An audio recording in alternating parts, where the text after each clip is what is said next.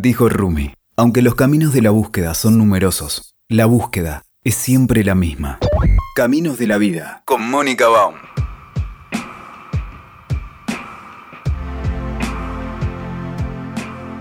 ¿Cómo estás, Juan Alberto Martínez? ¿Qué tal, Mónica? ¿Cómo estás vos? ¿Cómo andás? Muchas gracias por invitarme a esta entrevista. Estamos eh, muy agradecidos porque sabemos además que Juan eh, es bastante reacio a los, a los medios. Por lo tanto, yo, yo me siento muy honrada, te quiero decir esto. Em, y además, nosotros hace poco pudimos asistir a la presentación de tu libro, lo voy a mostrar. Bien. Que la verdad, como te decía hoy, eh, me lo me lo tragué en pocos días. Lo cual no es bueno porque es demasiado conciso, complejo, no complejo, pero es muy concentrado, con lo cual creo que vas a tener que releerlo un par de veces. Absolutamente, ya tengo marcadas un, montón de partes. ¿Por qué? Porque yo creo que hay que hacer, no un curso, hay que hacer como cinco cursos para entender esto. Así que bueno, pero antes de, de seguir a mí me gustaría presentarlo a Juan. ¿Cómo no? Eh, Juan es licenciado en Administración de Empresas. Eso nomás ya a mí me llama mucho la atención, porque una persona desde el, ámbito de la ciencia más dura ¿no? y del ámbito empresarial se vuelque al mundo de la sanación, de la vida interior, esto ya nomás me llama la atención. Juan, ¿cómo fue este, este tránsito o este camino? Realmente cuando yo entré a la facultad empecé a estudiar astrología simultáneamente. Fueron mis dos carreras y mis dos pasiones. Y digamos que a través de la administración me fui manteniendo y me fui perfeccionando. Y, por cierto, atendía gente y todo, pero siempre desde un punto de vista más artesanal, más de hobby. Claro. Hasta que, bueno, cuando estaba ya cerca de jubilarme o de entrar en, en otra etapa profesional, bueno, dejé la, la carrera y ingresé de pleno con todo el tema de la astrología. Pero eso requirió un paso que yo ahí en el libro lo, lo comento, que es un tema muy, muy interesante. Y es el siguiente. El, trabajando yo con la astrología, como vos bien dijiste, yo empecé a ser bastante matemático, tal es así que también soy programador y he hecho varios programas de de astrología y sanación, el Paracelso y el Cruz del Sur, pero me he dado cuenta que venían los pacientes a verme y me preguntaban, bueno, pero ¿cómo evito yo una crisis que puede llegar a producirse? Muy buena pregunta, sí.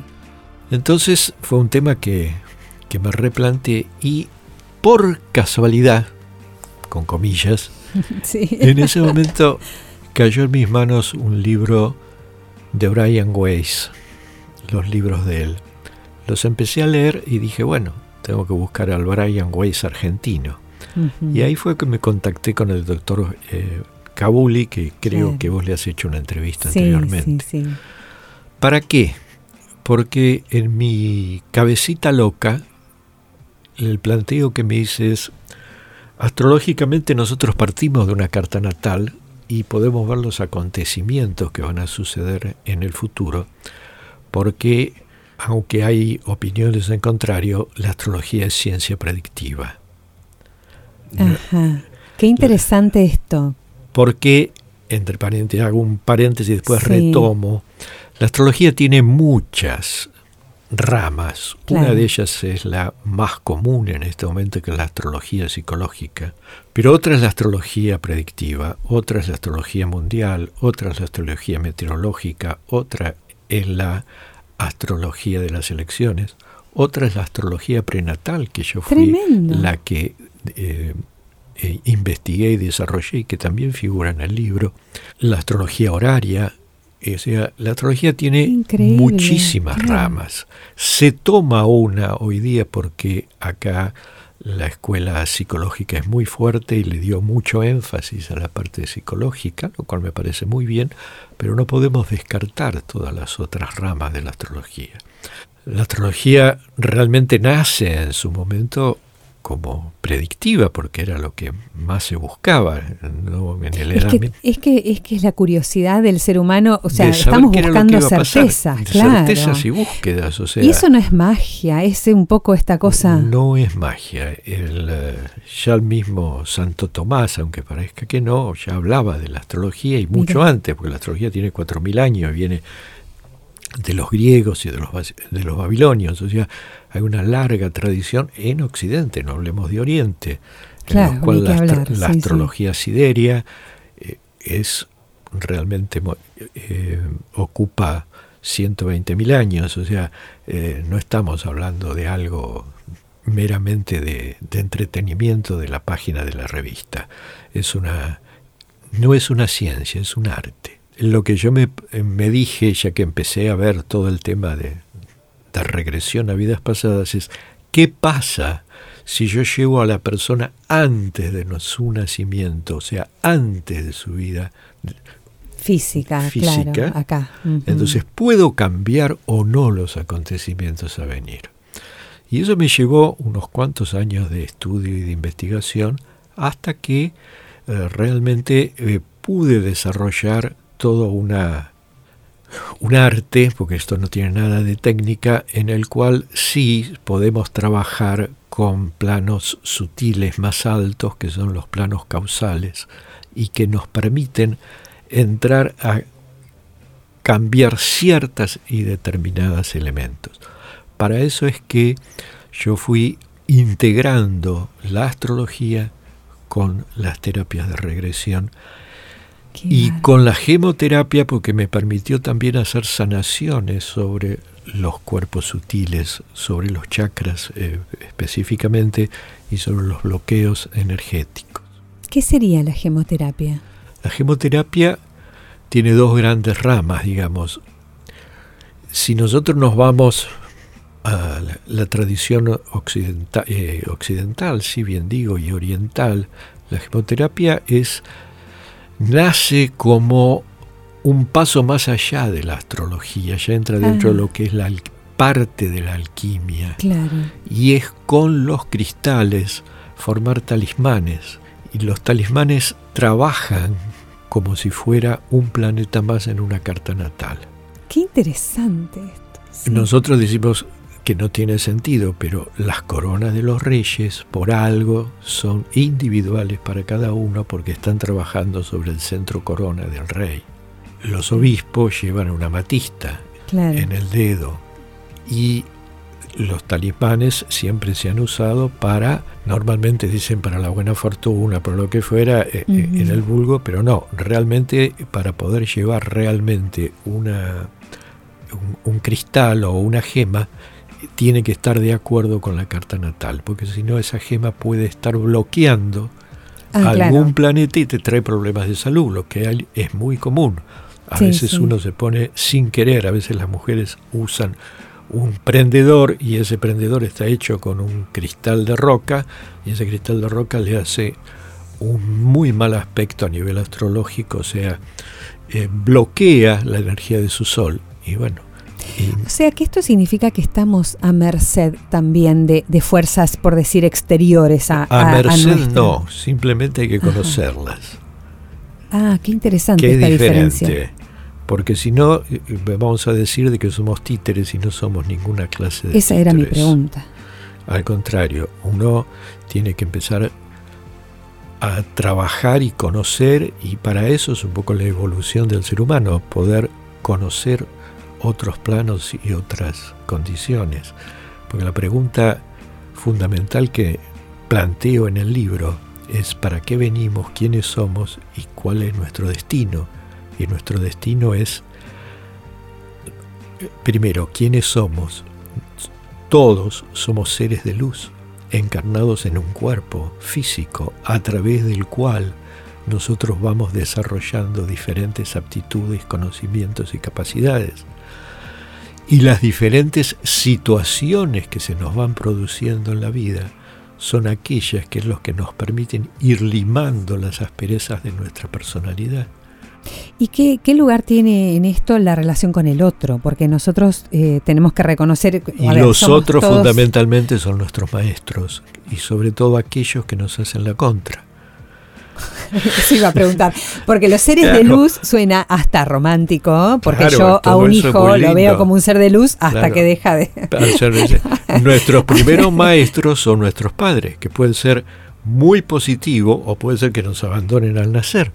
Y el hecho de abandonarnos al nacer implica que nosotros tenemos un largo aprendizaje a través del desapego, de poder reconectarnos con el amor, que es un poco lo que nuestro plan del alma, o sea, nuestro aprendizaje, que sí fue planteado por nosotros mismos antes de nuestro nacimiento, es una de las metas a desarrollar. Mm. Adelante. Sí, no, te quería preguntar lo del plan del alma. El porque plan del alma. Hay libros, hay, hay posturas, todo, pero me gustaría que, me expliques en, fácil, para entender cómo es esto. Porque también está el tema del libre albedrío, que es una pregunta que yo siempre hago, que creo que está enganchada con eso también. O sea, ¿cómo puedo yo haber decidido una vida trágica? Por ejemplo, se puede preguntar a aquella persona con una vida muy difícil. Sí. Eh, eh, porque es como antinatural plantearme a mí un escenario tan eh, doloroso o, negativo. Bueno, el problema está primero de que vos lo estás viendo desde el punto de vista de un momento de la existencia. O sea, vos estás viendo un primero una sola vida y dentro de esa mm. sola vida estás viendo un solo acontecimiento. Por ejemplo, hay gente que se divorcia y la pasa muy mal, pero ese divorcio permite que esa persona posteriormente encuentre otra pareja y desarrolle cualidades o aptitudes que con la pareja anterior no podía desarrollar. El ejemplo anterior, el abandono de una de un ser al nacer. Bueno, es un hecho dolorosísimo, pero el aprendizaje para el alma, porque acá hay que verlo desde un punto de vista del alma, no de la persona. El aprendizaje para el alma es aprender el desapego y lo mismo para los padres, porque para los padres es un dolor tremendo, aunque conscientemente puedan decir que no, pero que con el paso de los años esa herida se mantiene. Pero voy al plan del alma. ¿Qué es el plan del alma? Antes de nuestro nacimiento, nosotros estamos lo que se llama en el espacio entre vidas, muy contentos, muy felices de estar en ese plano y cómodos. descansando. descansando, ese es el término, descansando. Recuperándonos de la encarnación anterior, viendo los, las situaciones que se generaron en esa encarnación anterior y preparando mi plan de estudios. En vez de decir plan del alma, voy a decir plan de estudios. En mi plan de estudios yo sé que tengo que aprender el desapego, la generosidad, el aprender a relacionarme con los otros. Y simultáneamente sé que tengo que recomponer relaciones con otras almas que en encarnaciones anteriores tuve diferencias. Qué interesante. Me los vuelvo a encontrar. Te los volvés a encontrar para seguir aprendiendo y para cerrar el ciclo que haya quedado pendiente. O sea, alguien que en su momento te abandonó o que te agredió, bueno, en este momento, en esta vida, la situación es a la inversa. Es muy común cuando uno trabaja con terapia de regresión cuando uno busca, eh, trabaja sobre la víctima, se queja, se queja, se queja, hasta que uno le dice, bueno, está bien. Pero vamos a ver, ¿qué hiciste vos en la otra vida a esta persona? Ahí se termina la discusión. Se termina el victimismo. Eh, sí, sí, ya ahí se termina el victimismo, entonces ahí ya, eh, bueno, está bien, ahí se termina. Porque en el universo no hay ningún cabo suelto. Claro, ninguno solo. Ninguno solo. Entonces nosotros pasamos. Es como el sub y baja. Uno sube y otro baja. Y no es que existe el, eh, castigo divino, porque Dios es puro amor. Mm, qué buena noticia. O sea que Dios el infierno es amor. El infierno no es es, una- así. campaña de marketing negativa. Exact- sí, porque lo único que hace es crear culpa. Exacto, y miedo, sí, culpa deuda. y miedo. O sea, Sí. Dios es amor, entonces no puede castigar, pero sí va a permitir que situaciones se vuelvan a equilibrar. Y al volver a equilibrarse esas situaciones generan, por cierto, dolor, porque únicamente a través del dolor, lamentablemente, es que la persona aprende. Eso te quería preguntar. O sea, Solamente. uno puede aprender. No, ahí yo Ah. dije mal, perdón. No solamente, la persona tiene que evolucionar. ¿Por evolución o por revolución? La revolución Ah, es el dolor. La evolución es el aprendizaje. O sea, si yo aprendo, cuando yo le hago una carta natal a la persona que tiene que aprender el desapego y tiene que aprender a perdonar, no necesita pasar por situaciones difíciles.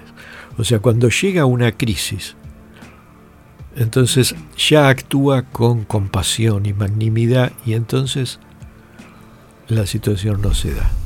Nuevamente entonces el secreto está en cómo la persona decide actuar ante las circunstancias. Exactamente. Porque Cuando lo hace otra vez con ahí. amor, con compasión, con humildad, entonces ahí la situación cambia, porque ahí la persona evoluciona y aprende. ¿Qué significa que evolucione? Si la persona incorpora el amor incondicional, la compasión, la humildad, es como que la persona se eleva en una escalerita. Entonces las situaciones conflictivas, como digo yo, las ratitas y las cucarachas pasan por abajo. Ay, qué buena imagen, es cierto. Es lo mismo que si uno está en medio de una cancha de fútbol, perdón para los, jugadores, los hinchas de fútbol, pero ahí se engancha con toda esa vibración negativa de la cancha, de los insultos, de la, Sí, sí, de la hinchada. de la hinchada y uno baja su vibración a la vibración de eso. Y entonces en esa situación es propenso a que sufra accidentes, a que tenga problemas. Claro. Pero si la persona se puede mantener objetiva a esa energía densa que está ahí y mirarla de afuera y no entrar en esa frecuencia, va a vibrar en otra situación y los accidentes o las peleas y todo Sí. pasan por el costado. Por eso ahí es el refrán, la mejor pelea es aquella que no se pelea. O que sea, no se que no se da, que no se que no se promueve. la la- mejor pelea ganada es aquella que no se da. tal cual. Porque ahí aparece el perdón, ahí aparece la compasión, ahí Sí. aparecen los valores espirituales. Seguí escuchando más en WeToker.com.